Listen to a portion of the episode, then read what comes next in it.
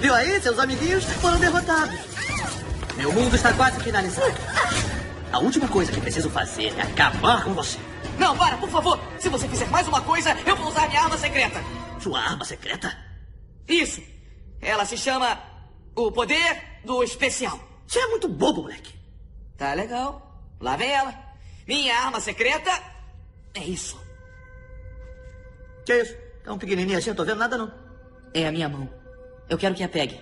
Quer que eu arranque sua mão fora? Não, quero que se junte a mim. Olha todas essas coisas que as pessoas construíram. Você vê uma bagunça. Exatamente. E um bando de coisas estranhas e ridículas que estragam minhas coisas perfeitamente boas. Tá bem. O que eu vejo são pessoas inspiradas umas pelas outras e por você. Pessoas pegando o que você fez e transformando em uma coisa nova.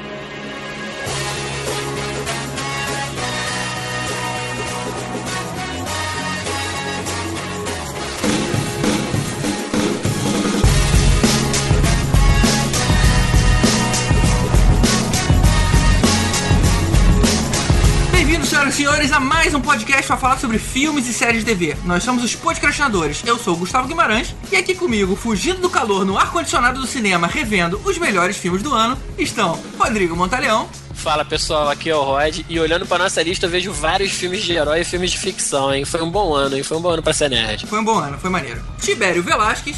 E aí, galera, lá e de volta nunca mais. Referência ao Hobbit, papá. É, Ah, Pô, cara, vou fazer referência a filme ruim, cara. E eu Vécio Parente. Eu queria deixar uma nota de protesto contra uma gravação no domingo de manhã, quando o nego sai sábado à noite e volta de madrugada. Hoje minha voz vai ficar um pouquinho mais grave. Acho que eu vou cantar um Barry White. Tá vendo? Quem manda ter uma vida saudável? A gente fica em casa, cara. é. Às vezes tem que trabalhar à noite também, né? Fazer o quê? Opa! Mas vambora, vambora. Olha, aí. Cara, eu toco, eu sou músico, assim. Ah, eu- que susto. Não, você só, só toca Mas, é mas você falou trabalhar, pô. Se você é músico, Piadas novas, vamos lá. E nada melhor pra começar 2015 com o fechamento de 2014. Fizemos uma votação do que teve de melhor no cinema no ano passado e que vamos contar pra vocês depois dos e-mails.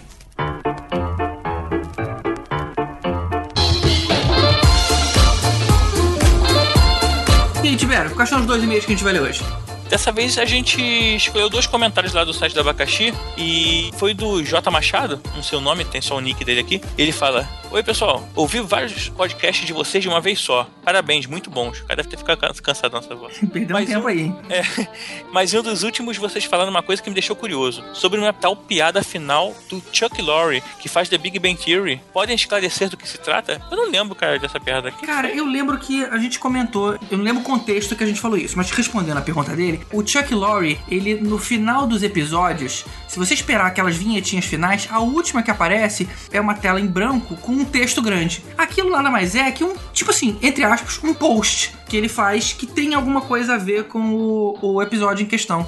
Eu tava tentando procurar um exemplo aqui e achei um interessante, que eu até soube quando ele foi colocado lá, as pessoas até elogiaram a postura. É, foi no episódio, pelo menos o post do cara, o número 436, ele sempre coloca Chuck Lorre Productions e um número. Esse seria o 436. E aí ele fala o seguinte: esse cartão é dedicado a uma mulher muito bonitinha e talentosa, uma, uma, uma jovem atriz chamada Lexi Contursi. Aí ele fala: deixe-me explicar. E aí ele conta o seguinte: no episódio do Big Bang Theory, que a gente acabou de ver, a Penny fica triste porque ela fez uma participação, ela gravou uma participação no NCIS, que é aquela é uma outra série de televisão, e eh, na hora que ela juntou todo mundo pra ver, ela não apareceu. E ela juntou, falou com família, falou com tudo mais, e não apareceu. Essa foi a piada do tema do dia. E ele falou o seguinte: curiosamente, acabou tendo a ver com essa pequena atriz, porque ela era uma extra que foi contratada pra esse episódio. Ela fez uma cena do Kutrapalli no shopping, onde eles começam, eles tentam falar com umas, umas mocinhas, e ela gravou a cena dela, só que na hora da edição, eles tiveram que cortar, eles não usaram ela. Então, nesse post, nessa tela que ele fala, ele pede desculpas pra menina, disse que ela trabalhou muito bem, falou pra família: olha, a filha de vocês trabalhou muito bem, ela é muito talentosa, é, e eu espero que numa próxima oportunidade ela venha trabalhar com a gente de novo para que a cena dela possa ir pro ar. Ou seja, isso que ele fala no final não, não se supõe a ser uma coisa engraçada. É simplesmente uma mensagem particular do Chuck Norris. Do Chuck Norris aí. Do Chuck Lorre.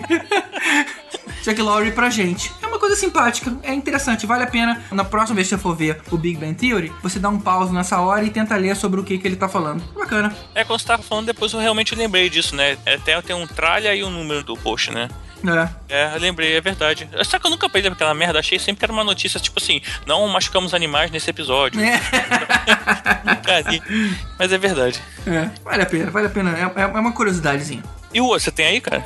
Tem. O outro, na verdade, foi uma mensagem da Carol Andrade. Ela faz um comentário curioso. Ela assim: Ei, eu fui enganada. Vocês não têm cara de nerd. Onde estão os gordinhos barbudos? Pode isso, Arnaldo? Isso aí foi porque finalmente o GG resolveu fazer um post com o nosso rosto nele, né? Aí a galera pode ver a nossa cara. Mas, pô, sacanagem, ninguém nunca procurou pelo nosso nome. Lá no abacaxi tem lá, né? É. Quem planta esse abacaxi, sei lá, alguma coisa do tipo assim. É, a galera, né? né? Quem quiser saber, tem como descobrir, sabe? Eu nunca coloquei É. porque, sei lá, nada a ver, né? A gente não tá falando sobre a gente, tá falando sobre o que a gente fala. Então É. eu nunca achei interessante colocar a gente. Só que o último podcast foi meio que um agradecimento nosso a vocês. Então, eu- nesse caso especificamente, eu achei legal aí ter a nossa carinha. Mas eu não curto muito essa exposição gratuita dos nossos rostos. O que importa é o que a gente tá passando, não quem a gente é. Agora falar que onde estão os gordinhos barbudos? Bem, gordinho eu tô, tô com mais ou quase 100 quilos. e barba eu não gosto muito de fazer, então eu não sei se eu conto. Cara, eu até falei isso pra ela, respondi lá no abacaxi. Depois desse Réveillon, eu acho que eu já posso representar aí a categoria dos gordinhos também. É, mas acho que eu sou um pouco alto. Eu verso emagreceu, resolveu que quer correr, não sei o que, aí emagreceu um pouquinho lá. E o Rod não, o Rod já continua gordo mesmo. Coitado, cara.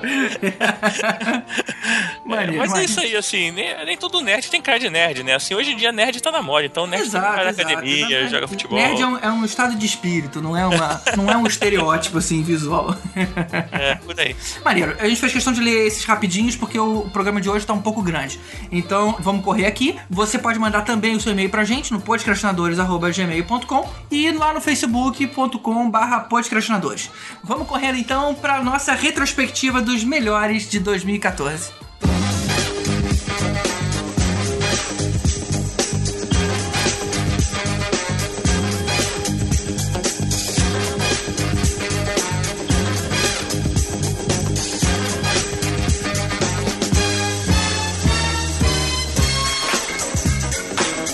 Começar, como de costume, explicando como chegamos nessa lista, nesse resultado. A gente fez uma lista com todos os filmes que gostamos em 2014 e demos uma nota aí de 1 a 10 nos 10 melhores de cada um.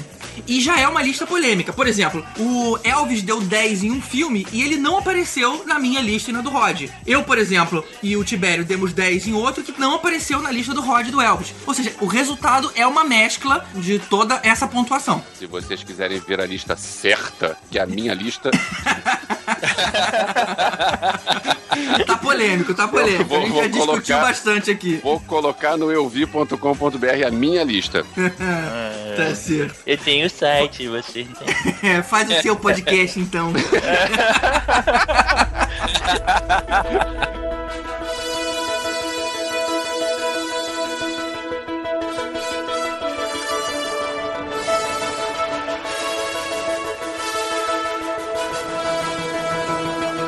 Em décimo lugar ficou o segundo Homem-Aranha, o espetacular Homem-Aranha 2 do reboot novo. Esse foi o filme, com aquele filme com aquele gato laranja, né? O Garfield. Ah, Andrew Garfield. Ai, meu Deus, eu ia pensar assim, caramba, qual foi, qual foi o vilão? pois é, cara, eu gosto desse, desse Homem-Aranha, né, cara? É uma pena que Hollywood não tá gostando tanto. Eu também não tô gostando tanto não, mas tudo bem, eu deixo vocês gostarem. eu não achei o filme exatamente ruim, mas eu achei que tem coisa melhor por aí. Eu achei que teve vilões mal explorados. Eu, bom, sei lá, eu sou fã dos dois primeiros filmes do Sam Raimi, mais do que os dois primeiros filmes do reboot. Ah, eu, eu gostei do filme, eu só. É aquilo, né? É, não é Marvel. Então, eles pecam mesmo em algumas coisas. Esse, esse negócio de querer enfiar um monte de vilão. é, a gente já sabe que esse negócio não funciona. No próprio Homem-Aranha já não funcionou, os caras insistiram, né? Nesse a gente teve o, o Electron lá, que era o principal, mas a gente teve o suposto Duende Verde, que era aquele maluquinho lá do Chronicle. A gente teve no finalzinho o, o Rhino, né? Que, que também já inventaram uma roupa robótica, enfim, é mecânica, né? Na verdade. É, porra, não precisa disso tudo, cara. Deixava só o Electro, já tinha filme pra caramba, entendeu? É, eu também acho. É, mas assim, Tá me colocando divertiu. Muito vilão. Olha só, eu vou falar mal só mais uma vez mas depois vocês falam bem. Esse Rhino, eu não sei qual é a do personagem, mas você pegar um ator como o Paul Giamatti e colocar ele numa cena no, in- no iniciozinho, onde ele vai ser preso, qualquer um que entende de cinema sabe que esse personagem vai voltar depois. Se você vai querer fazer um- uma, uma surpresa porque o vilão vai voltar, pega um ator desconhecido. Senão não rola. É verdade. É. Mas eu vou te falar que isso foi uma boa surpresa. O ator é fantástico, o personagem ficou bom, ficou bem caracterizado e virou meio que tipo assim, oba, então eu tô esperando qual vai ser o último pra gente ver a conclusão.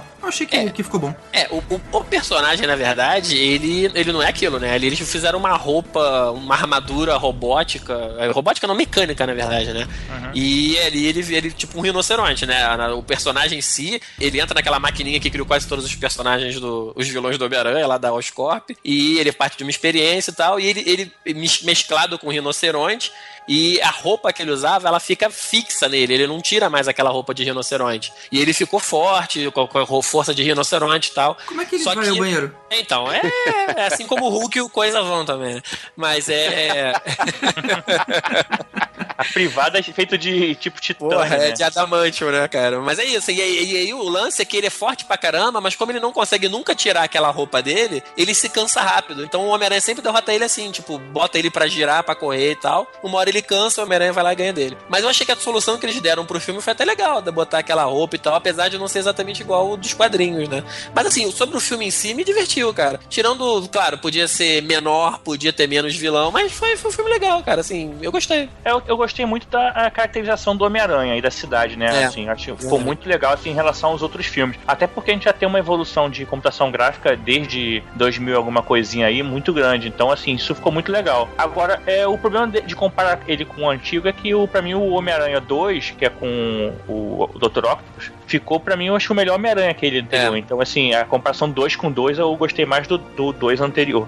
O que me fez gostar mais desse filme, eu confesso, do que ele mereceria, foi a, o que envolveu a Gwen Stacy. Ter visto ela com a roupa que a gente viu nos quadrinhos, ou seja, Verdade. o cara que lê já sabia o que ia acontecer. Então o tempo inteiro a gente ficou esperando por aquela cena. E na hora que Aham. ela veio, ela, ela veio bem, sabe? Tipo assim, não decepcionou. Então foi muito bacana, que nem o final do último Batman, sabe? Que todo mundo tava esperando, cara, cadê o Robin? E pronto, ele surge. Foi bacana, todo mundo tava esperando isso e e eu diria que foi um fechamento bom pro filme. Tipo assim, não coloquei uma nota alta, mas eu fiz questão de estar aí entre o meu top 10. Ah, e uma coisa que vale falar, os efeitos estão muito bons, cara. É A- verdade. uma cena até que mostrava no trailer, que era o Electro perseguindo o Homem-Aranha enquanto ele pulava pela cidade e ele vindo atrás meio que como um raio, como uma energia elétrica, assim, cara, aquela cena é, e é meio câmera lenta, cara, é muito bem feito. O filme tá muito bem Foi feito. legal. Aquela Não. cena do cara caindo e jogando a teia, aquela cena é sensacional. Tecnicamente falando, aquela cena é muito boa. Sim, sim, isso tá, isso tá muito legal. E eu só não sei se o próximo Homem-Aranha que a gente vai ver na tela vai ser a parte 3 da trilogia ou se vai ser a participação do Homem-Aranha nos Vingadores, né? É. Ou então um reboot boot. Ou seria um re-reboot. Re-reboot. Ou um reboot Não, cara, reboot. ninguém aguenta mais, cara. Mais um reboot. Ou reboot boot re. É. Puta Ou, merda, cara. ou então, já puxando o gancho pro próximo filme, alguém pode inventar uma aventura Lego 2 que dessa vez é com o Homem-Aranha. Everything is awesome.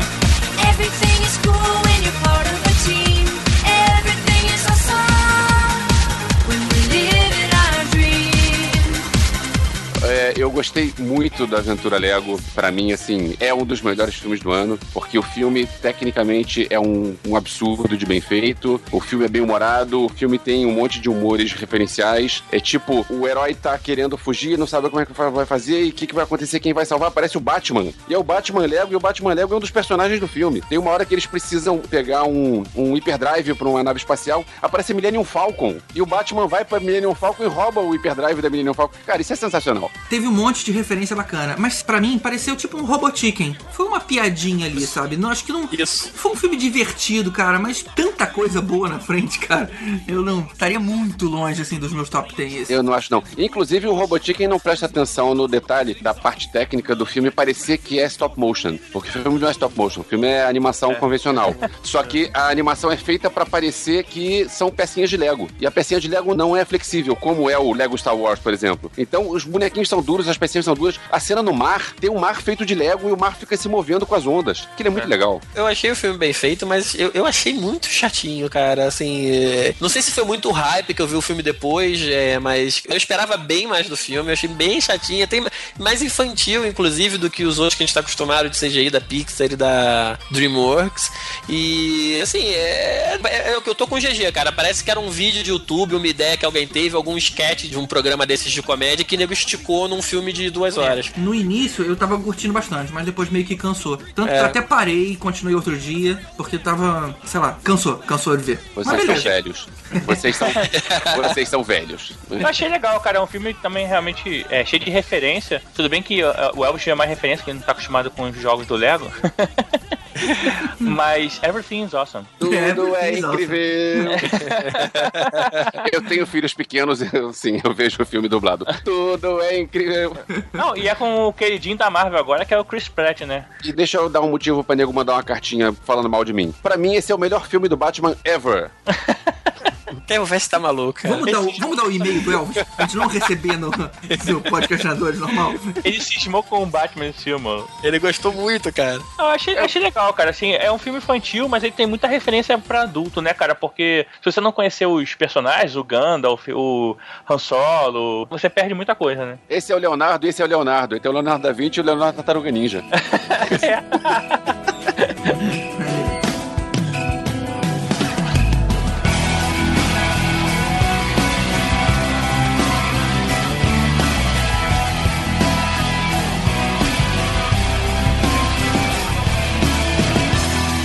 Em oitavo lugar, o melhor filme do ano, na minha humilde opinião. The Raid 2, que acabou de ser lançado aqui no Brasil em DVD como Operação Invasão 2. É um filme indonésio, continuação do The Raid, que é um dos melhores filmes de ação da última década. É, esse filme aí, eu lembro que eu li uma matéria sobre ele no Sundance, comparando esse com o- a primeira parte, dizendo que esse era muito mais violento muito mais complexo do que o primeiro. Eu pensei, cara, eu preciso ver isso. E por uma sorte grande, eu ia viajar e quando esse filme estreou em Londres, eu cheguei em Londres três dias depois. Então, assim, uma das coisas que eu precisava fazer quando chegasse lá era ver o filme no cinema, porque afinal a gente não apoia o download ilegal.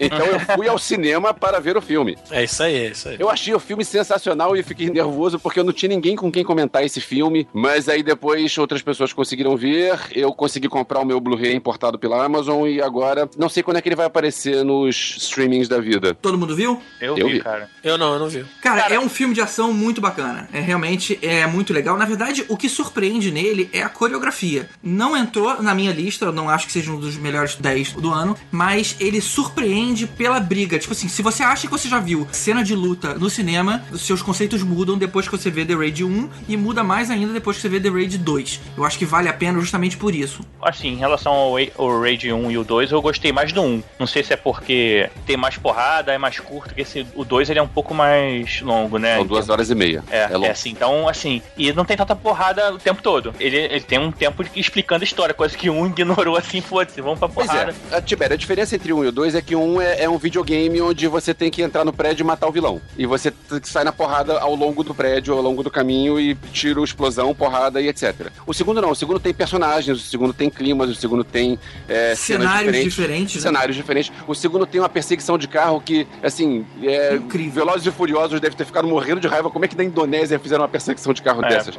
O segundo tem personagens legais pra caramba. Tem a Hammer Girl, que é uma mulher que luta usando martelos. Ela enfrenta sete caras no metrô armados com facas. E assim, a luta é um absurdo de violência e sangue. E, Assim, muito legal. Tem uma cena no- de uma luta na, na lama que eu fico imaginando como é que eles fizeram aquela coreografia Cara, toda. Como é que ficou botaram. muito maneiro, né? Como é que filmaram aquilo? Porque assim, a, o câmera tá lá no meio. E a plano sequência rodando na lama, e nego saindo na porrada, e nego caindo, e osso quebrando, e a câmera lá acompanhando aquela lama, tudo, aquela sujeira enorme. Cara, deve ter dado um trabalho enorme E aqui. quase tudo é plano sequência, cara. Isso é que é impressionante. Inclusive no carro. Na, No carro, na essa perseguição. A cena entra no carro, a câmera entra no carro, sai pelo outro lado. É, e tudo cara. em alta velocidade. É impressionante, Eu cara. fiquei Essa imaginando como é cena- que eles fizeram isso, cara. Essa Sendo cena só tá no três. YouTube. Os caras filmaram é, um making off pra mostrar que não era CGI. Eram três caras segurando a câmera. Era um cara pendurado ao lado de um carro, filmando a luta dentro do carro. Esse cara é puxado pra fora, aí o, o carro é, reduz a velocidade e entra no, no carro de trás. Um câmera de- dá a câmera pra Pois entrar é, no meio, o dentro cara- do carro. Ah, Pois é, o- passa a câmera na mão, assim. câmera. Passa a câmera na mão, aí a câmera continua dentro do segundo carro e sai pela janela do outro lado, onde tem um terceiro cara deitado ao lado do carro. Isso que pega a câmera e continua a filmagem. É sinistro. Ah, essa cena foi foda mesmo. Eu achei que era tipo CGI mesmo, cara. Que Eles tinham feito um capô no computador, sei lá. A única coisa que tem CGI né? é que o segundo câmera, o, segu- o carro de trás não tinha porta e o segundo câmera tava fantasiado de poltrona. Então, é, na hora que. Pois é, na hora que o cara chega, a poltrona se levanta e pega a câmera. E aí os caras botaram por CGI uma porta. E aí você não vê o cara, a poltrona pegando a câmera. Mas a câmera entra no carro, assim, absurdo. Cara, agora, mas eu tenho um problema com esse filme. Tem um maluco no primeiro filme, o cabeludo, que ele morre. Aí ele volta no segundo como mendigo. Detalhe pro mindingo. E reclamam do meu laptop. é, tá bom. Olha só, é o mesmo ator, deve ter alguma coisa assim em filmes orientais que sempre tem um cabeludo japa que bate bem, né? E Bate tem bem, o, mas- o, o cara bate bem, o cara Ah, luta muito bem. Ah. Pois é, ele tava no primeiro filme Outback, isso é do... filme indonésio, não sueco. Esse ator, Yaya Huyan, ele já tinha feito o filme anterior do diretor com esse mesmo ator, o Equal Wise, que é um filme que não fez tanto sucesso, mas que abriu as portas pro The Raid. E aí o cara deve ser amigo, assim, o cara deve ser coreógrafo também de luta, então, poxa, se o personagem morreu no filme, então volta pro filme 2. E se bobear, vai voltar pro filme 3 também, porque afinal, segundo o IMDB, estão fazendo já o 3. É, tem trailer, cara. Do 3? Do É. 3? Eu quero ver isso. Agora. Da- Pera aí, eu já volto.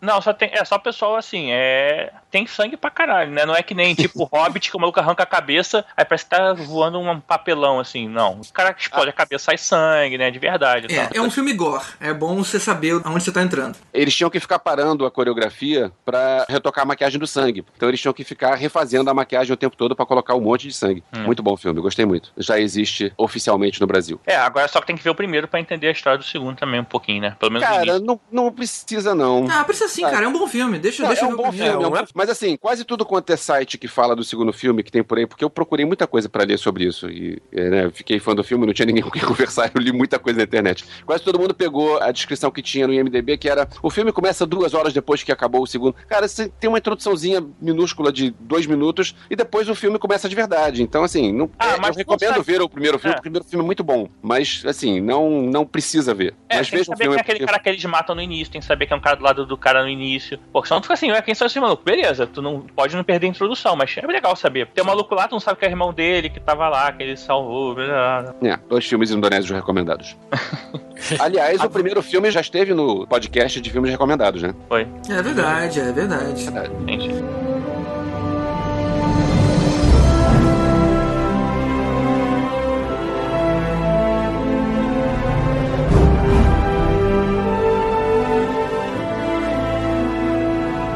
O sétimo lugar da nossa lista ficou o Planeta dos Macacos, O Confronto. É um prequel, né, pro filme lá antigão. E esse filme achei bem legal, assim, achei que foi acima da expectativa do que pelo menos eu tinha pra esse filme. A computação gráfica ficou muito boa, você realmente acredita que o Caesar existe. O Andy Serkins lá fez um papel muito bom, assim como ele fez com Gollum e Família. Eu vou te falar o seguinte, quando eu soube que ia ter mais um, eu falei, caramba, o nego já tá chutando balde, né? Porque teve aquele horrível, né, do Mark Wahlberg, que ninguém gostou. Aí depois teve o Tim novo, Burton, olha só, era Tim Burton. era Tim Burton. Aliás, ele acabou com a carreira da Stella Warren, né, cara? Ela, ela nunca mais fez nada depois daquele filme. E o próximo, pra 2016, vai ser o Planeta dos Macacos, A Batalha, que vai fechar essa trilogia aí nova que conta a história anterior, né? Como tudo aconteceu. Cara, eu vou te falar que o primeiro, o Planeta dos Macacos dessa trilogia do James Franco, pra mim ele foi um dos top 3 do ano que ele saiu. Agora, essa sequência, cara, é... confesso que, que eu tava esperando mais, cara.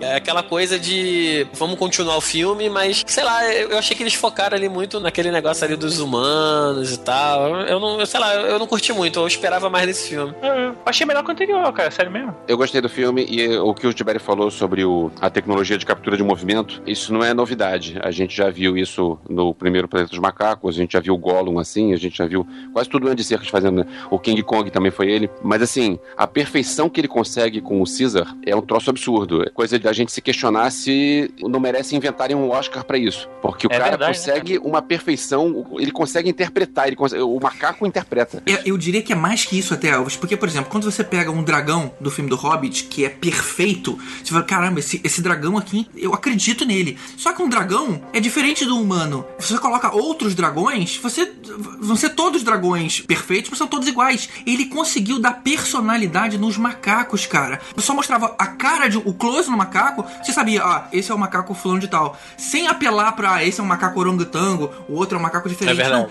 Eles eram macacos iguais da mesma raça, mas diferentes, cara. Isso é que é impressionante. Sim. Aí você vê que os caras chegaram na perfeição. Sim. É verdade. É, não, tecnicamente realmente o filme é perfeito. Eu só achei que ele é um filme grande, muito grande, desnecessário, ele podia ser menor. E eu não sei, é, eu achei que ficou meio. Eu não gostei muito da história, assim. Eu, eu esperava que eles, eles avançassem um pouco mais, entendeu? Foi muito colado contra o filme. Eu esperava que a gente já veria mesmo aquele o planeta dos macacos que a gente conhece, os macacos mais avançados, mais evoluídos, mais já dominando mesmo. Ali, eu não sei, eles quiseram fazer um negócio intermediário, eu achei que podia ter seguido um pouco mais. Cara, você não sabe que a moda agora é trilogia? Agora É, não, né? A moda é trilogia, né? É, vamos esticar. Então, Vamos assim, ganhar dinheiro. É, mas eles tinham que explicar, cara, porque esse é um salto muito grande de macacos, é, um macaco, um macaco evoluído, fugindo, né, pra um macaco já em uma civilização, com uma parada assim mais, assim, eles tinham que mostrar essa evolução deles pegando a arma pela primeira vez, é, usando cavalo, pô, isso foi muito legal, cara. Ah, mais ou menos. Se você considerar que o primeiro filme clássico o cara já cai num planeta assim e todo mundo comprou, então. Sabe o que, que eu não gostei desse filme? O Gary Oldman. Gary Oldman é um ator bom pra caramba. E aí ele tá num papel bobo. Assim, o papel É. dele podia ser qualquer um lá fazendo. Eu achei É verdade. impressionante. Por ser o Gary Oldman, por ser fã dele, saber que o cara é muito mais do que aquele papel. É que ele tá old, mano, né, cara? É, no, naquele Honest Trailer os caras até sacaneiam, né? Fala que o Gary Oldman, o personagem dele, é o cara que fala no megafone. É só isso que ele faz no filme. e é verdade, né? É, Pois é. preso. A pena. Mas vale dizer que esse foi um filme que todos nós votamos. Ou seja, ele consta nos top 10 de todos nós. Dos 10 filmes, apenas 4 tem esse consenso. Esse foi um deles. É verdade.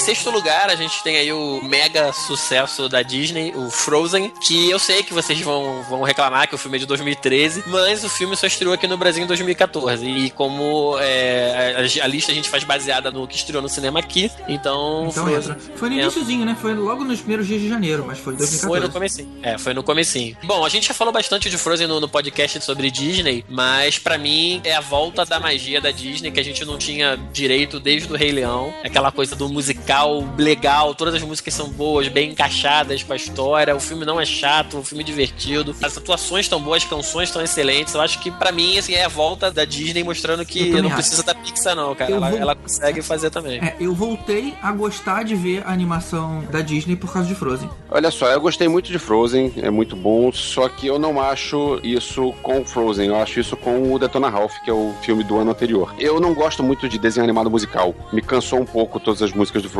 Eu sei que fazem sucesso, eu tenho filhos pequenos, eu vou em festas de criança, eu sei que metade das festas de meninas são de Frozen, a musiquinha do Frozen que todo mundo toca, legal, bacana, só que me cansou um pouco no filme a parte musical. Por outro lado, a parte técnica, acho que nunca um desenho animado mostrou a neve e o gelo daquele jeito. É impressionante. Aquilo foi água, muito né? legal. Água, água Isso, foi muito perfeita. bom, né? muito legal, muito legal. E, apesar da parte musical ter, ter me cansado um pouco, o filme tem momentos sensacionais. O Olaf é um personagem sensacional. Eu gostei muito desse filme, só que agora que você falou do Olaf, eu achei que teve pouco espaço, cara. Eu gostei muito dele, eu queria que ele tivesse mais participação no filme, né? Talvez se ele tivesse mais participação, ele cansasse. Ele foi É. bom porque foi no, no ponto certo. É o meu medo com os Minions, com o filme só dos Minions. Se você coloca muita coisa, pode cansar. Talvez ele não, não tivesse fôlego para um filme inteiro. Então, bota ele naqueles pedacinhos só e funciona muito bem. É, eu É. achei que mais dele ia ficar meio over no filme. Eu achei que foi na medida certa mesmo. O, le- o legal do Frozen é que o filme, na verdade, se você olha o filme, a heroína do filme deveria ser, pelo menos, a Ana. Mas você vê a meninada aí, a criançada, elas gostam mesmo é da Elsa, né? Que, teoricamente, não seria a principal do filme. Inclusive, ela aparece pouco no filme em relação à Ana. A Ana tá em todas essas cenas, praticamente, né? Hoje em dia, eu acho que que, cara, ela tá pau a pau ali em popularidade com as mais famosas aí, com Be- Bela Adormecida, Branca de Neve. Ela tá, tá ali junto, cara. Sem É dúvida, impressionante o que, que esse filme Não. alcançou. Mas a, a Ana é a bobinha, a Elsa é a fodona, né? É isso que é a parada. As crianças não querem ser a, a irmã chatinha menor. As crianças querem ser a irmã fodona com poder mágico, cara. Tem poder, né? Elsa tem poder, né, cara? Olha Pô. só, a Ana é melhor porque a Ana é ruiva. Ah, Não, tem a parte do filme que ela fica de cabelo branco.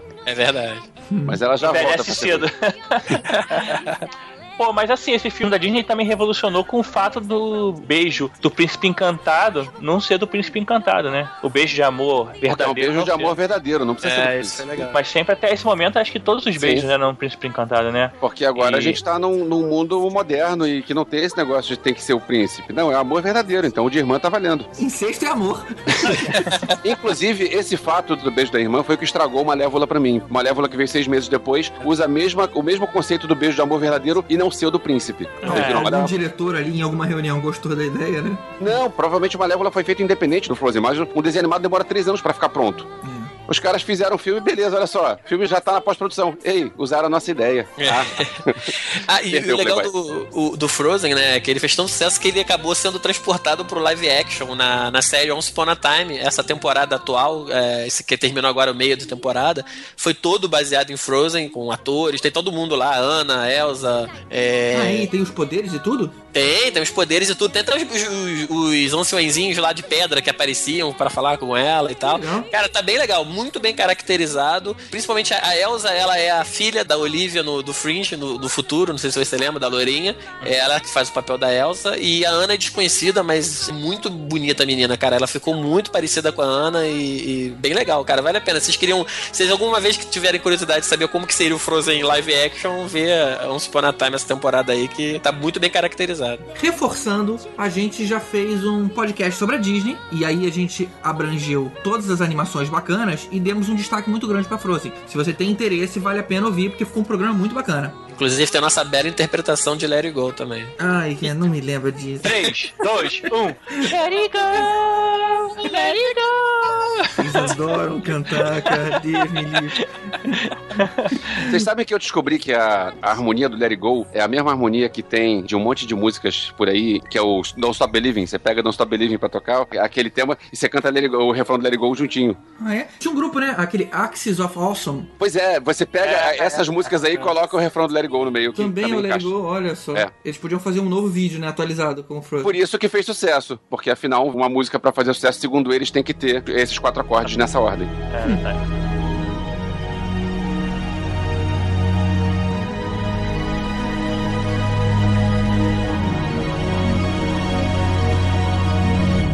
Em quinto lugar, ficamos com Interestelar, filme que também temos um episódio especialíssimo só desse filme. É, na verdade a gente fala de 2001 um pouquinho também. A gente tem um convidado, o Alexandre Sherman, que é um astrônomo também, né?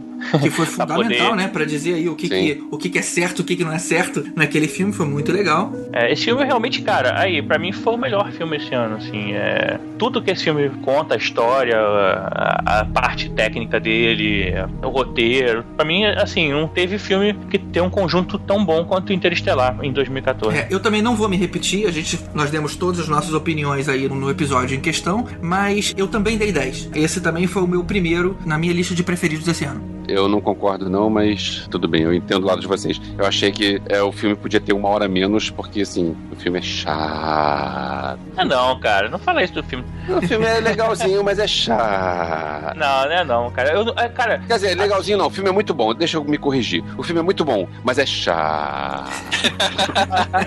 eu fui, eu fui com mais três pessoas no cinema ver esse filme. Aí o Elvis, ah, não, o filme é chato. E aí eu fui ver o filme e falei, porra, três horas, sei lá, vai demorar pra caramba passar, não sei o quê. Aí quando acabou o filme, nego, pô, esse filme não tem três horas, cara. Assim, tinha três pessoas comigo junto e ninguém sentiu o tempo passar vendo esse filme, cara. Não tem tempo de você perceber que o filme é chato. Só realmente uma pessoa com deficiência, sei lá.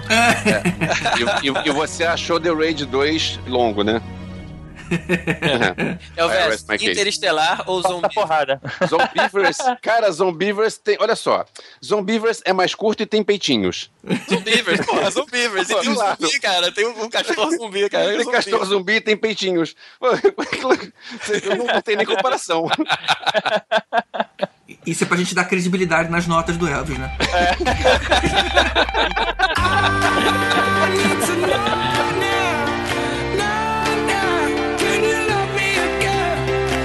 quarto lugar, ficamos com No Limite do Amanhã, um filme espetacular sobre um tema que eu particularmente gosto muito, que é a questão da viagem no tempo.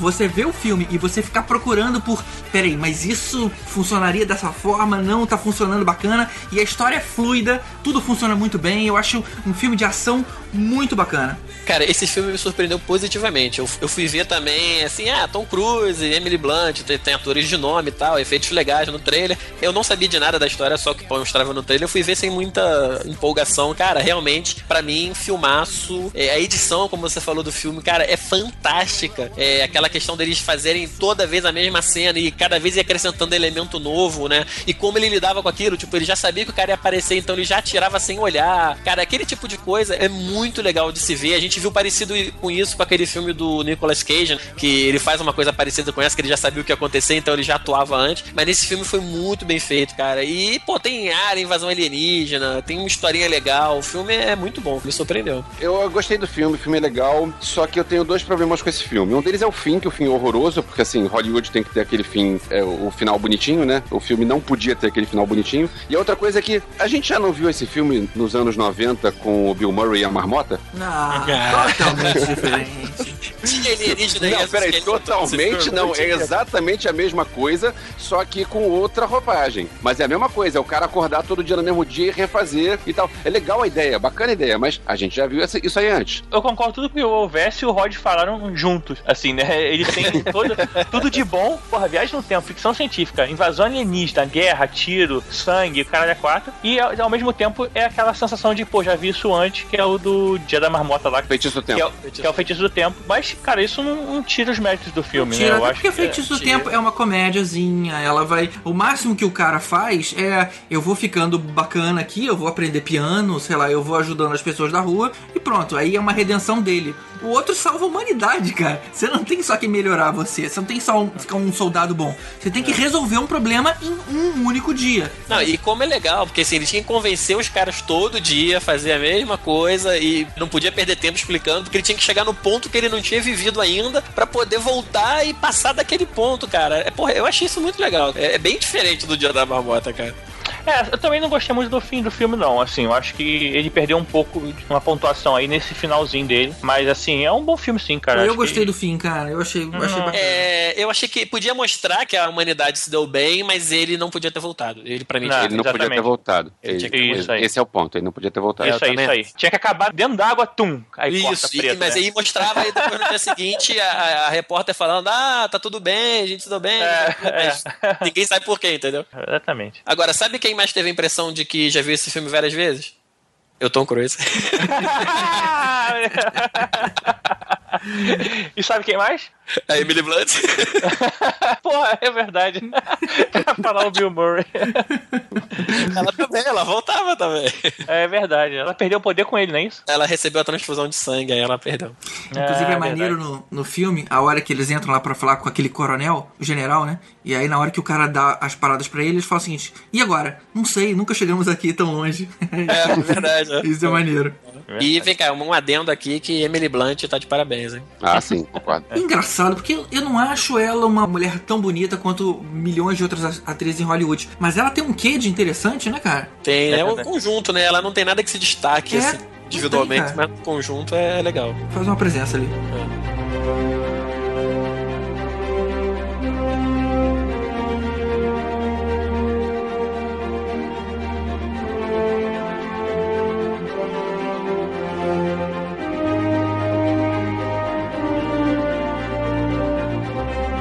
nossa medalha de bronze vai para X-Men, em homenagem ao GG.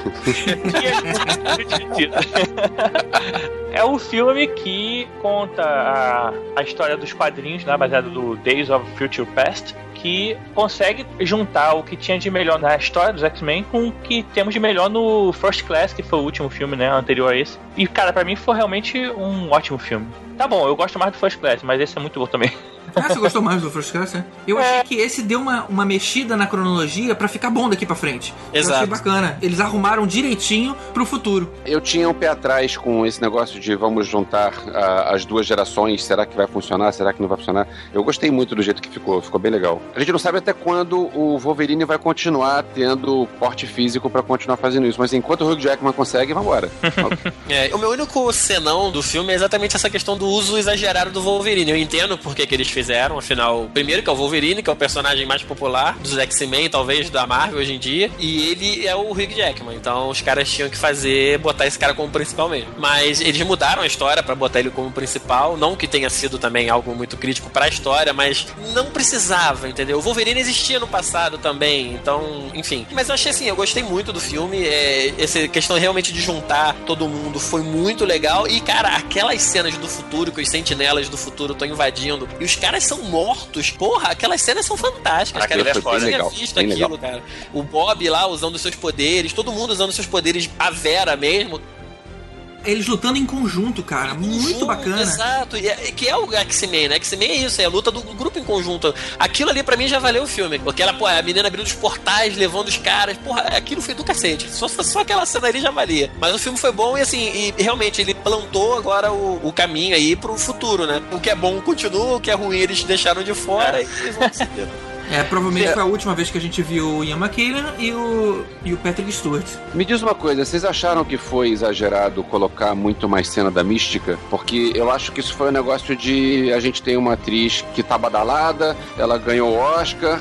Então ela tem um fã-clube grande, então vamos encher o filme com cenas dela. Será que não foi Ah, um pouco sim. exagero, não? É, acho que foi sim. É, foi. se, você, foi. se você pegar o pôster do filme, a, a, a, Mist- a Jennifer Lawrence e o Hugh Jackman, eles sobressaem em cima de todo mundo. E eles Sim. nem são nem o principal da história, assim. Então, é, não deveriam ser, na verdade, né? É. E- mas se tornaram pelos atores, não pelos personagens. Eu entendo o lado é, do produtor de chegar e, poxa, eu tenho uma atriz aqui que tá com um contrato pra fazer o meu filme novo e a atriz tá badalada, então se eu investir na imagem dessa atriz, o meu filme ganha muita visibilidade, ganha, muito, ganha é, bastante star power. Só que eh, talvez tenha sido um pouco exagerado. Nada contra a Jennifer Lawrence, eu acho ela uma boa atriz, ela é bonita, atriz ela boa funciona também. bem, só A que... cena, a cena dela vestida de mística tá muito boa. Ah, uma coisa que a gente não pode esquecer desse filme, cara, é a gente tem que citar a cena fantástica do Mercúrio, Ah, cara. aquela cena é muito Boa, boa. Porra, Aquela cara, cena- que aquela é o moleque cena é um do, do American Horror, né, cara? É o moleque do American Horror. É verdade, é, É, ele. é olha ele, só. cara. O moleque se deu bem, cara. E aquela cena é maravilhosa. Ficou muito bem legal. bem feita. Agora, Uma- você falou do, do futuro, pra mim o único problema desse filme, na verdade, é aquelas cenas do futuro. Tinha que ter mais daquilo. É, Foi muito curto. Aquela luta com a sentinela. das lutas, Tinha né? que ter mais. Cara, assim, eu queria ver mais daquilo, sabe? Menos do passado, do presente, né? Foda-se o presente. Eu quero ver aquela cena do, porrada no futuro. É, mas é Que que os caras caras eram foda, né? os caras estavam sendo detonados, né, cara? E tinham poucos, né? Eles foram morrendo, não tinha mais o que mostrar, né, cara? Ah, dane-se, cara. Boy, arruma mais. E Rod, essa cena do Mercúrio é o que eu espero pro filme do Flash. Que eles ainda estão escolhendo aí se vão usar o mesmo ator ou se não vão e tudo mais. Mas eu imagino aí um filme inteiro com base no que a gente viu ali. É, e o próprio Mercúrio vai aparecer agora no Age of Ultron, inclusive com a irmã dele, né? Com a feiticeira escarlate, que até aparece também um pouquinho no, no filme, né? Ele, ela pequenininha, no, no X-Men. E, cara, eles vão ter que fazer é, dali pra melhor, porque não vão poder perder pra Fox, né? Pelo amor de Deus. Então eles vão ter que fazer as cenas do Mercúrio nesse filme do Ultron daquele nível ali, melhor do que aquilo. Agora, se o filme do Flash fosse todo daquele jeito, o filme ia passar em. ia se passar em dois segundos, assim, né? Em tempo real. ia ser uma porrada de luz assim. Pum, agora vamos contar o que aconteceu em câmera lenta. Aí, uh, E na verdade, se eles chamam o Mercúrio pra ajudar eles, o filme acabava ali também, né? Do X-Men.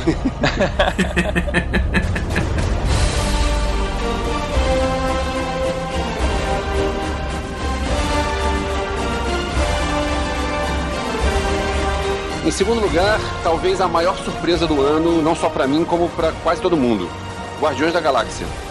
Quando anunciaram que o filme novo da Marvel vai ser um filme de super-heróis, entre aspas, com uma árvore e um guaxinim, que porra é essa? E, e que ia ser cômico. Pois é, e o diretor é o cara que era da Troma.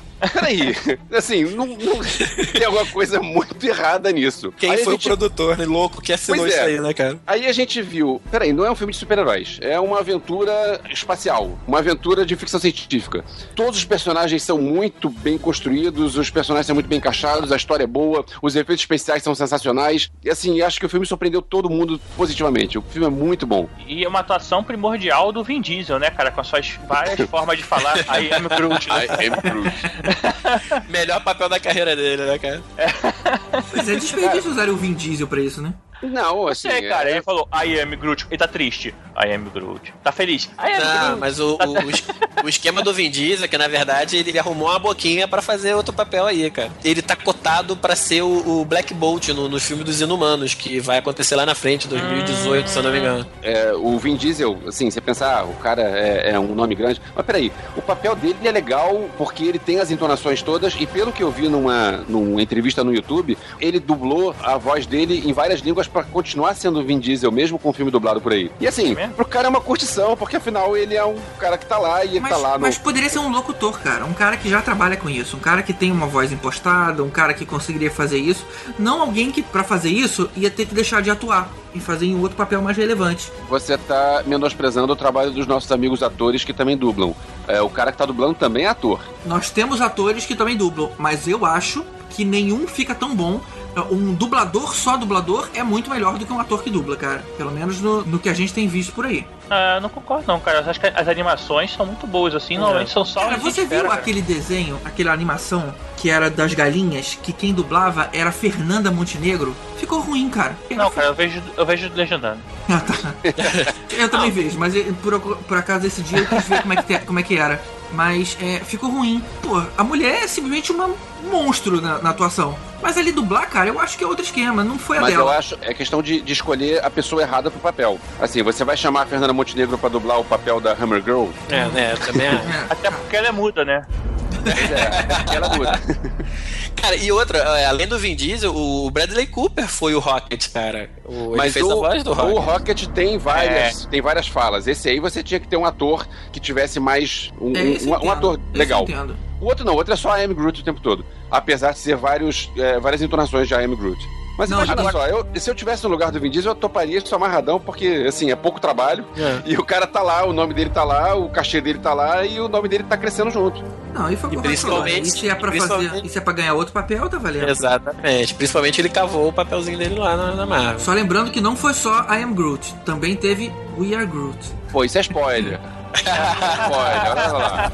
O cara tá mandando spoiler, aí não vale. E o Peter Quill, que foi interpretado por Chris Pratt, que a gente já falou, que também veio aí mandando bem, né? Depois É. de ela, né? E o cara veio fazendo vários papéis aí, no- significantes aí no, de blockbusters. É, agora, deixa eu ser chato aqui. Eu fui ver o Guardiões da Galáxia bem depois, depois de todo o hype e tal. Inclusive, já tinha visto a cena do Grootzinho. Quer dizer, pra mim já algumas coisas já tinham sido até spoiladas, mas esse não foi o motivo principal. Eu- não é que eu não gostei do filme, eu gostei, achei um filme muito bom. Realmente, assim, a forma como a Marvel juntou esses apresentou esses personagens que eram difíceis de serem trabalhados. Foi, cara, o filme é muito bom, mas não é o melhor do ano pra mim. Inclusive, assim, não é nem top 3, cara. Eu, eu achei o X-Men ainda melhor do que ele, eu me diverti mais vendo X-Men. Mas é, é um filme bom, mas pra mim não é isso tudo, cara. Eu, eu esperava bem mais pelo hype que as pessoas fizeram. Então pode ser assim que eu fui contaminado pelo hype de forma negativa nesse caso, né? Isso, isso é um problema. achando- é, isso eu é um problema. achando Porque aí é que tá. Quando eu entrei no cinema pra ver, eu tava naquela de eu vou ver um filme de super-herói de uma árvore dirigido pelo cara da Troma. Então qualquer coisa que vier tá no lucro. É, pois é. É diferente, é diferente. Eu já fui ver como Guardiões da Galáxia o melhor filme do universo. Então,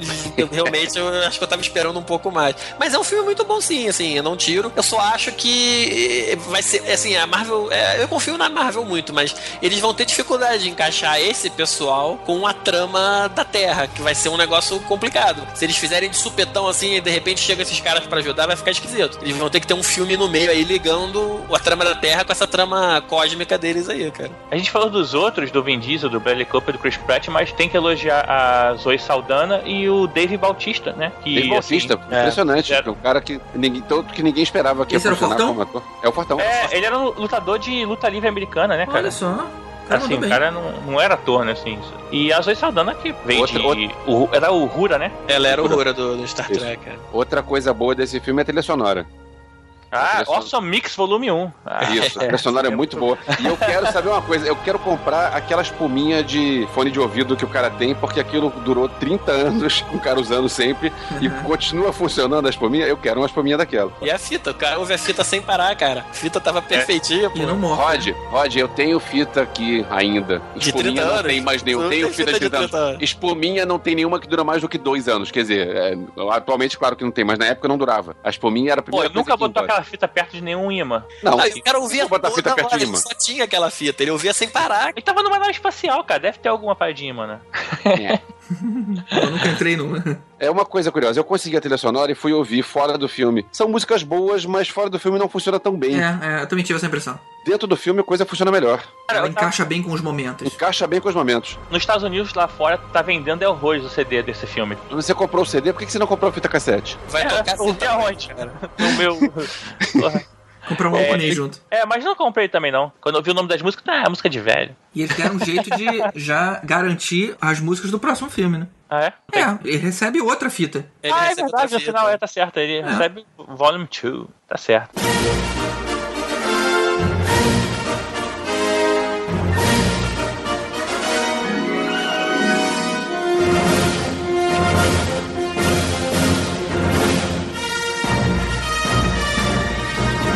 E em primeiro lugar, tanto da nossa lista como da minha lista pessoal, mais uma vez a Marvel aí com Capitão América 2, o Soldado Invernal.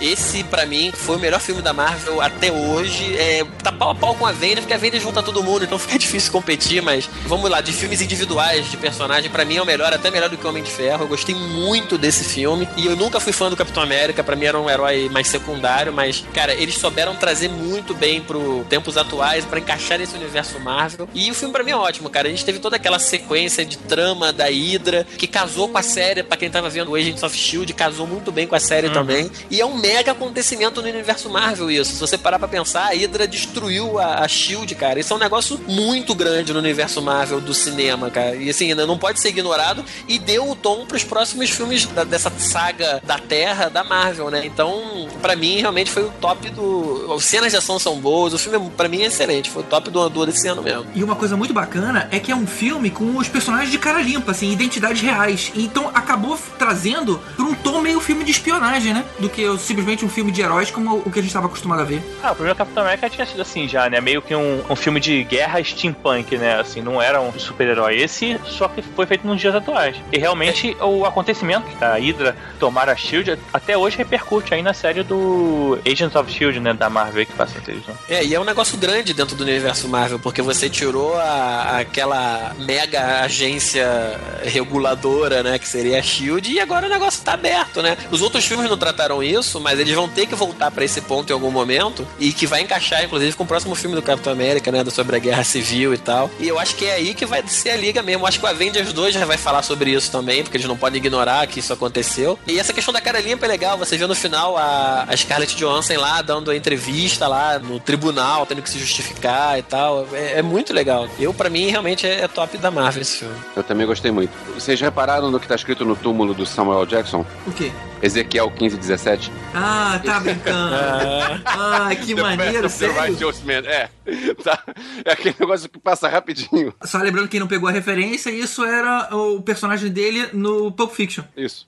Muito bom. Fizeram uma citação ao ator, não ao personagem. Muito bom, muito bom. Muito legal. legal. O Chris Evans tá melhorando também nesse papel, né? Que ele era bem fraquinho. Sendo Avengers, ele destoa muito. Tinha que ser uma imagem de liderança, ele Eu gosto dele. não consegue, mas eu acho que ele não, Não, consegue. Mas, cara, nesse, mas- Filme, ele, nesse filme ele melhorou bastante já. né? É verdade, isso é um negócio que merece citar. Você pega ele no Quarteto Fantástico, cara, no- ele de Tocha Humana, ele era muito fraquinho, cara. Ah, de lá verdade. pra cá, Tocha o cara melhorou muito, ele melhorou Concordo. muito. né? Quem eu achei estranho é não terem citado o Gavião Arqueiro no roteiro. Ignoraram o cara. É, encaixava, né? Eu acho que cabia naquele filme, né? Não, inclusive que no segundo Vingadores ele tinha alguma coisa é, implícita lá escondida com a Viúva Negra, então assim, deixou o cara de lado, assim, coitado.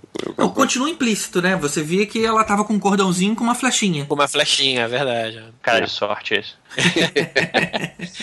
E aí, mais uma vez, eles ligando sempre com o próximo filme, né? Na cena extra que mostra o, os irmãos, né? Os, os dois gêmeos, o Mercúrio e a, e a Feiticeira Escarlate, que já vão estar no Age of Ultron, né? É verdade. Cara, eu gostei muito desse filme também. Eu acho que, assim, fãs do universo Marvel e de filme de heróis, assim, não pode, não pode perder, na verdade. Não pode perder nenhum, né, cara? Começa a ver lá Nenhum, do todos Iron Man 1 e começa a ver essa porra aí, vai se fuder. Ô Tibério, eu vou, eu vou, eu vou um pouco mais longe. Eu acho que não precisa ser filme, é, fã de filme de herói. É fã de cinema. O que a Marvel tá fazendo com esses filmes todos, é, esse universo Marvel que eles estão construindo, é um troço muito legal, muito bem feito, e qualquer um que gosta de cinema vai curtir isso.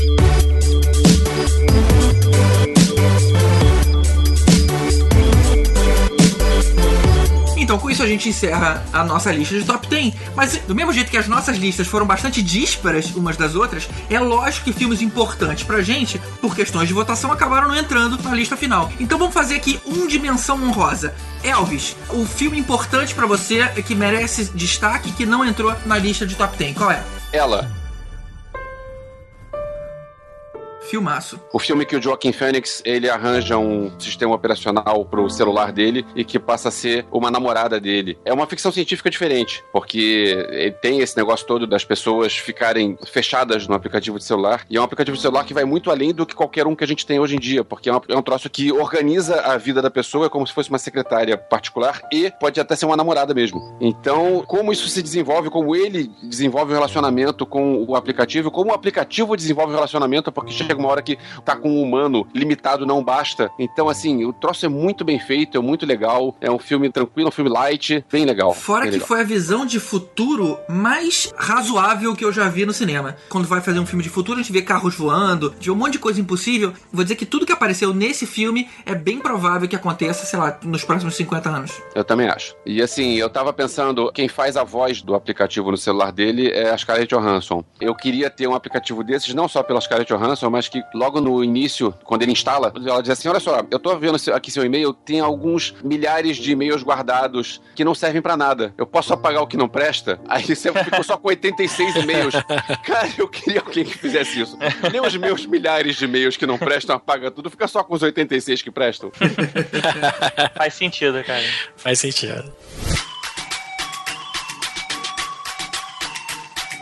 E você, Tibério, qual é o teu? Cara, o meu filme foi um filme que saiu agora no finalzinho do ano, lá nos Estados Unidos saiu em novembro, aqui só saiu agora, tem poucas semanas. É o Operação Big Hero, lá fora é Big Hero 6, que é um filme infantil da Disney, que tem muita cara da Pixar, lembra até um pouco o Detona Ralph. É Disney, mas com cara da Pixar, foi, né, pegou essa transição aí. E assim, apesar de ser um filme infantil, ele tem assim muita parada divertida. O filme se passa da cidade de San Francisco, que é uma São São Francisco. Francisco. São É uma. É uma mistura de Tóquio com São Francisco. Ela tem os cornos de São Francisco e tem tudo escrito meio que em japonês, assim. Tem umas coisas de Tóquio, é bem legal. Assim, é. Aquele visual meio Blade Runner? É, talvez. É. Talvez, assim. Só que tem a ponte, imagina a Golden Gate Bridge, só que aquela parte alta dela parece aqueles portais japoneses, sabe? É Pô, legal, hein, cara. Bem louco, maneiro. bem, ainda não bem legal. mas eu pretendo ver. O desenho é bem legal. Vale dizer que é um desenho da Marvel, baseado Ah, sim, em, é. em quadrinhos da Marvel. E Olha por só. ser Marvel, tem participação do Stan Lee e tem cena depois dos créditos. Não Tem. se esqueçam disso. É verdade. E tem uma animação dele, né? Aparece ele animado. Claro, né? Se é desenho animado e tem participação do Stan Lee, ele é, ele é animado. É Roger Rabbit, né, cara. o filme é muito legal, o humor do filme é muito bom. A cena inicial que tem a- a- o duelo dos robôs, que tem aqueles robô fight, eu achei esse filme muito legal, muito legal mesmo. Só que tem vários trechos do filme que eu fico pensando, peraí, eu já vi isso em outro lugar. Tipo, o passarinho, que é o símbolo do vilão, é igual ao tordo dos Jogos Vorazes. É verdade, Tipo, eu, eu pensei isso na hora. O vilão lembra o Mr. M. É tipo, o, às vezes as, parecem que são as diretrizes do Robocop. Mas assim, não, não tira o mérito do filme, não. Achei o filme muito bom, muito legal. É legal que você faz referência porque você conhece, né? Assim, tem gente É. que não vai. Agora, o Baymax, você sabe quem faz a voz dele? É o Scott Adsit, né? Pete Hohenberger do É, Tony Rock. Tony Rock é... não tem nada a ver, né, cara? Nada a Assim, ver. O cara não tem nada Demorou a um ver. tempinho. Só que aqui no Brasil eu vi o, o dublado, né? Porque aqui no Brasil só tem a versão dublada no cinema. Eles não trouxeram a versão legendada, não sei por que diabos, cara. Pois é, eu, eu vou te falar que foi por isso que eu não vi o filme. É. Eu procurei até pra assistir, mas como só tinha cópia dublada, eu deixei pra lá. Vou, vou ver quando sair em DVD. Vale a pena ver, cara. É divertido assim, mesmo dublado. A dublagem não tá ruim, tá A legal. tá boa. Agora, eu só queria te- dar um adendo que pra você ver esse filme no cinema, porque antes ele tem um curta chamado Fist, que é o banquete, que é de um cachorrinho muito legal, cara. Não sei É se maneiro. você viu essa animação, viu também? Sim, vi, vi. O cachorrinho que come de tudo. É bem legal, cara, bem legal a animação assim.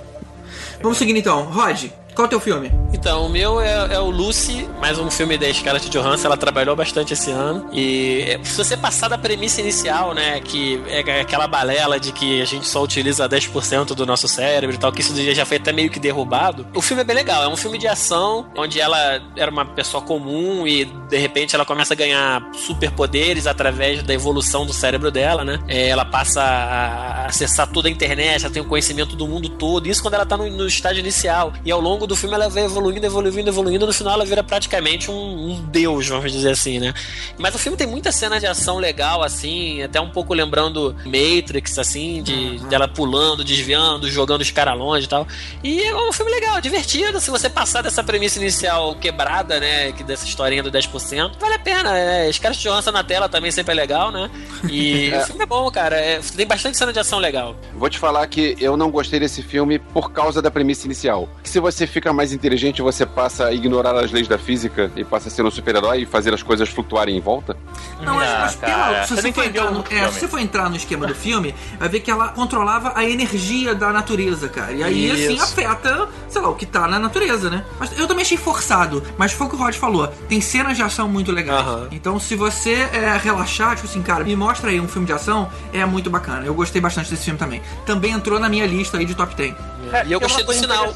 Eu achei o final do filme bem corajoso, assim, o que eles fizeram. Não, não foi aquele finalzinho que a gente esperava, né? Foi, foi diferente. Eu achei, eu achei É bem legal. verdade. E tem o Morgan Freeman, né? E tem o Morgan. É. Não, e tem uma coisa interessante, cara. Você parte do princípio, todo filme de Alien, quando uma espécie é muito evoluída, ela é muito foda, ela é feita de quê? De energia apenas, ela não existe o corpo, né? E quando um ser humano ele consegue atingir 100% da capacidade do cérebro, ela seria o mais evoluído possível, né? Ou seja, ela seria por energia. Isso é, interessante. É, você isso é bacana, isso é bacana mesmo. Verdade. Agora, Rod, você acha que a Scarlett Johansson trabalhou muito? Você chegou a ver Under the Skin? Não vi, cara. Sobre a Esse... pele? Eu Não, vi. Eu não recomendo, eu achei o filme ruim, ruim mesmo. Só que pros fãs da Scarlett Johansson, vejam o filme. If you know what I mean.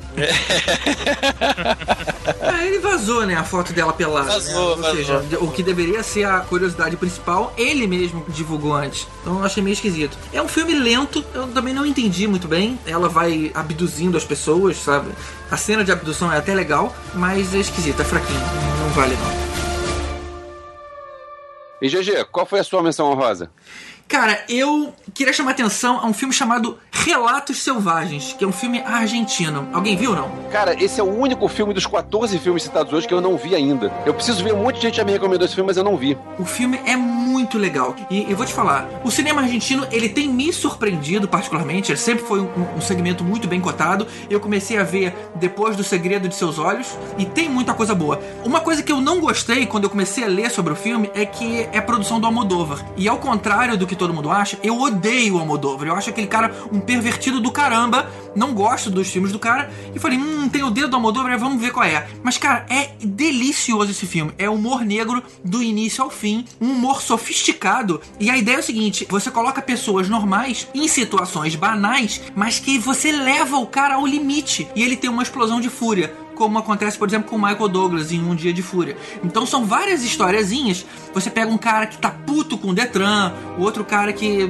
sei lá, eu não- não quero entrar muito no detalhe para não estragar, mas é muito divertido, cara. Eu vou te falar que vale a pena ver, é um filme muito gostoso. Quem não curte cinema argentino, relaxa, você não percebe, você, você não vai ficar incomodado por causa disso e vai se divertir bastante. É- É a minha recomendação de hoje. Ó, vou te falar que o cinema argentino é bem melhor do que o cinema brasileiro, infelizmente. Cara, eu também acho. Eu, eu ia ficar com um pouco de receio de dizer isso por causa da- das cartinhas raivosas. Mas eu acho que os argentinos Não, estão na assim, nossa frente. Eles estão na de nossa cinema. frente, assim, e, e não, é só, não é só a gente que tá dizendo isso. Eles têm Oscar e a gente não. Ponto. É verdade. A gente não Pois é. consegue emplacar ninguém lá dentro. É. Então, assim, e é, eles Sabe têm. por quê, cara? Porque a gente fica focado muito nesse cinema Globo, que, que parece que você tá vendo uma coisa que vem depois da novela. São poucos os filmes com história densa. Eu só teria uma crítica a falar sobre o cinema argentino. Que assim como no, no Brasil existe, o Brasil é um país maior, existem duas cidades importantes, que é Rio e São Paulo, o cinema brasileiro tem dois atores, que é o Celton Mello e o Wagner Moura. Como a Argentina só tem Buenos Aires, lá só tem Ricardo Darim. O cara tá em todos os filmes Ele tá em argentinos. todos os filmes. Ele tá Mas, assim, o cara é um bom ator. Então, como o cara é um bom ator, tá valendo. O cara manda muito bem. Vou Beleza, correr então para tá ver. aqui a minha recomendação pra vocês e pra todo mundo que nos ouve. Valeu. Então, valeu. Boa. Então valeu, gente. Um feliz 2015 pra todo mundo e até o próximo episódio. Valeu. Bom 2015 aí, pessoal. Acompanha a terceira temporada dos podcastinadores. Abraço.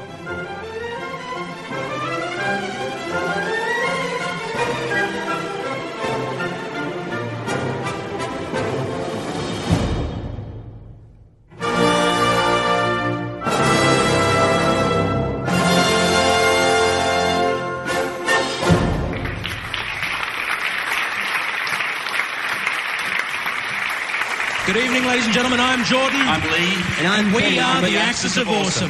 Yeah, we've been a comedy rock band for close to 40 years now. And, hmm. and all that time, we've never had a hit. And I've just Yeah, but you guys know why. Why? Because we never wrote a four chord song. What do you, what do you, What's that? What's a four chord song, Benny? Well, all the greatest hits from the past 40 years just use four chords. Same four chords for every song. It's dead simple to write a pop hit. Just four. Yeah, yeah, yeah, these four. Here. One, two, three, four chords. Sorry, let me get this straight, Chicken Little. Um, what you're um, what you're trying to say is you can you can take those four chords, repeat them, and pump out every pop song ever. Is, is that what you're saying? Yeah. Fuck off. Yeah, fuck off, chicken little. Just listen. Do you recognize this? Uh, yeah, that is "Don't Stop Believing" by Journey. great song. Very original. There's original. a few more that fit. Check it out. My life is brilliant. My love is pure. I saw an angel. Of that I'm sure. Well, that's just two songs that are similar. That's not a forever young. Three I songs. wanna be forever young. I won't hesitate no more, no more. It cannot wait. I'm yours. This is the way you left me. I'm not pretending. No love, no hope, no glory, no happy ending. Cause you were amazing.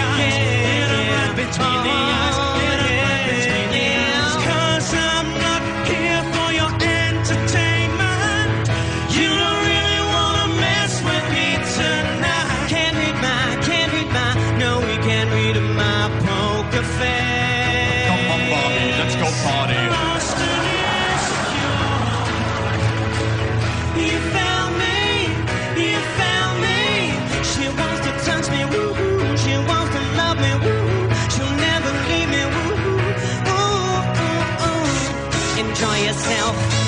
Take only what you need from him. Take your canvas bags, take your canvas bags. Take your canvas bags to the supermarket. Take your canvas bags. Nothing's right, I'm torn. I'm all out of faith. This is how I feel. I'm cold and I am shamed. Lying naked on the floor illusion never changed into something real. I'm and I can see I'm more than a bird. I'm more than a plane. I'm the bird plane. I'm the bird plane. I'm not the fucking bird plane. Doesn't that sound familiar? Shiver? The way that things have gone. And doesn't that seem peculiar? Cause everyone wants a little more. It's something I do remember. To never go this far, that's all it takes to be a star.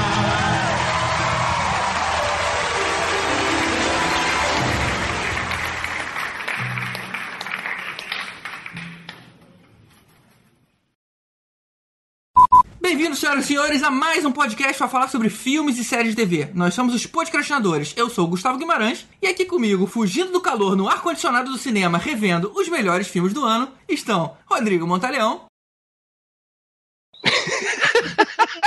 Cri, Ele não está. cri. Estamos quem? Cadê? Ele não tá. Ué, ele não tá? Rod, Rod, você não precisa de tanta coisa pra pensar numa piada, tá bom? Rod. Tá, vai lá então. Vou falar você então, Tibério Velasquez. Peguei de surpresa. Ah, tava no mudo, cara. Pera aí. Ai, é que eu comecei esse negócio podcast hoje, foi mal.